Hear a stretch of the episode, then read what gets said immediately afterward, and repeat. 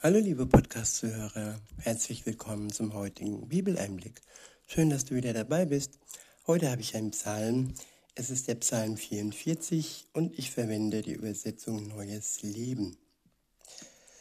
Der Psalm ist überschrieben mit für den Chorleiter ein Psalm der Nachkommen Korachs. Ab Vers 2 heißt es, Gott, wir haben es mit eigenen Ohren gehört. Unsere Vorfahren haben uns erzählt, was du vor langer Zeit getan hast. Du hast die anderen Völker vertrieben und das Land unserer Vorfahren geschenkt. Du hast ihre Feinde vernichtet und unsere Väter befreit, damit unser Volk sich ausbreiten konnte. Sie haben das Land nicht mit ihren Schwertern erobert und nicht aus eigener Kraft gesiegt. Deine große Macht war es, die ihnen zum Sieg verhalf, weil du auf ihrer Seite warst und deine Liebe bei ihnen war. Ja, die große Macht Gottes, sie verhilft, verhilft uns zum Sieg. Wer sich alleine nur auf sein Können, auf sein Wissen, auf seine Kraft verlässt, der ist am Ende der Zeit verlassen.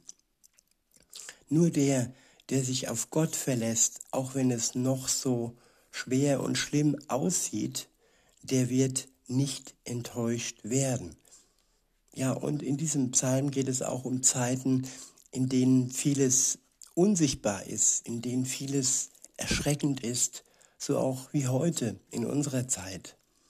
Aber Gott ist treu und das steht fest, dass wir, wenn wir auf ihn vertrauen, am Ende den Sieg durch ihn, der er schon längst errungen hat am Kreuz, aber dann auch sichtbar erfahren werden.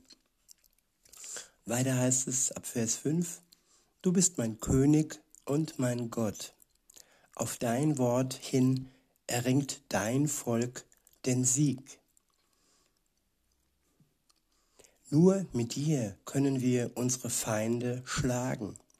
Und nur in deinem Namen können wir sie besiegen. Ich verlasse mich nicht auf meinen Bogen und vertraue nicht auf mein Schwert, dass es mir hilft. Du bist es, der uns den Sieg über unsere Feinde schenkt und die, und die umkommen lässt, die uns hassen. Gott, alle Tage wollen wir dich loben und deinen Namen unaufhörlich und deinem Namen unaufhörlich danken.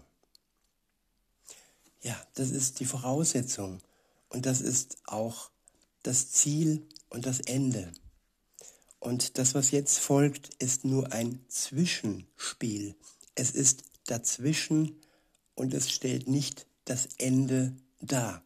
Deshalb ist dieses Wort Zwischenspiel sehr wichtig. Ab Vers 10 heißt es, Doch jetzt hast du uns verstoßen und beschämt. Du führst unser Heer nicht mehr in die Schlacht. Du lässt uns vor unseren Feinden fliehen und gestattest ihnen, unser Land zu plündern.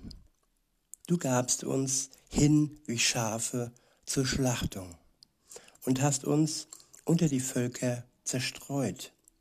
Du hast uns dein kostbares Volk, du hast uns dein kostbares Volk für einen Hungerlohn verkauft, mit dem, mit dem du nicht den kleinsten Gewinn gemacht hast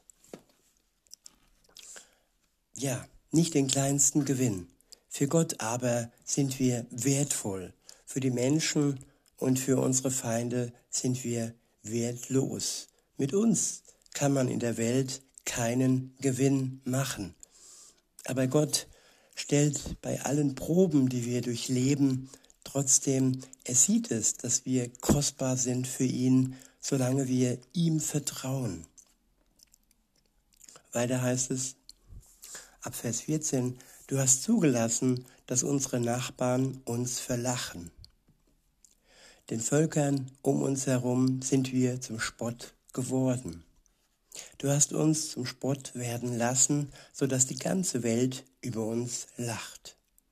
Jeden Tag habe ich meine Schande vor Augen. Jeden Tag habe ich meine Schande vor Augen und Scham steht mir ins Gesicht, wenn ich den Hohn unserer Spötter höre und die rachedurstigen Feinde sehe.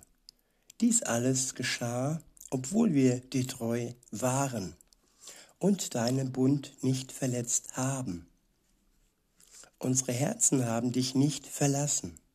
Wir sind nicht von deinem Weg abgewichen.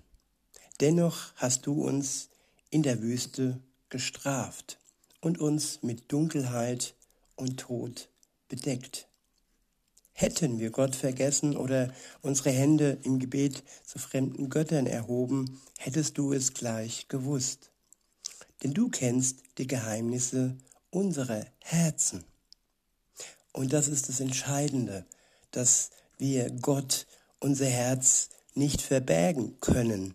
Und wenn wir ihm treu sind, dann weiß er das ganz genau. Und diese Treue wird er am Ende der, zwei, am Ende der Zeit, also nach dem Zwischenspiel, in dem wir uns im Moment befinden, er wird es uns belohnen. Unsere Treue wird er uns belohnen. Das steht fest. In Vers 23 heißt es, aber weil wir an dir festhalten, werden wir jeden Tag getötet und wie Schafe geschlachtet. Ja, das werden wir aber nicht, weil Gott das befohlen hat, sondern weil die Feinde Gottes auch uns hassen, die wir an Gott festhalten.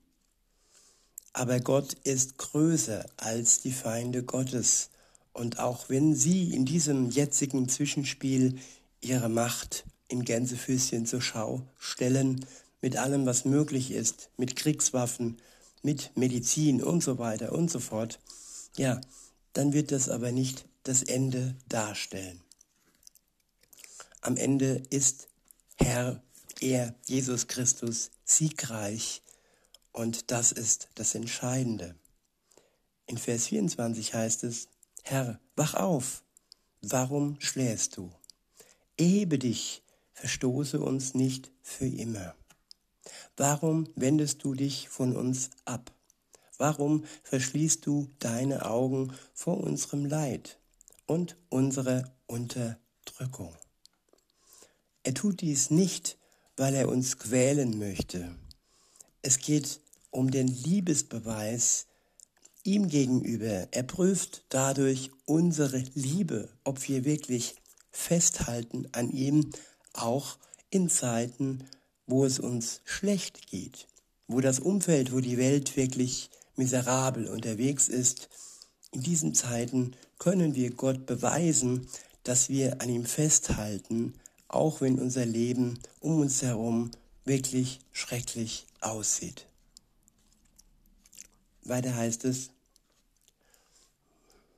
wir werden in den Staub gedrückt und liegen am Boden.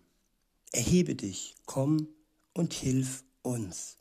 Rette uns um deine Gnade willen. Um Gottes Gnade willen wird er uns retten aus dieser schrecklichen Zeit. Das steht fest. Und das ist versprochen, das ist eine Verheißung. Und dieses Versprechen wird er nicht brechen. Es ist wichtig, dass wir an ihm festhalten und ihm alleine trauen, vertrauen und alles andere prüfen und nicht alles ohne zu hinterfragen, annehmen und uns so verwirren lassen und uns vielleicht sogar von ihm wegbringen lassen, wenn wir anderen äh, Meistern in Gänsefüßchen oder anderen Göttern, auch wenn sie jetzt in Weiß daherkommen, Vertrauen schenken. In diesem Sinne wünsche ich euch viel Vertrauen auf Gott und sage bis denne.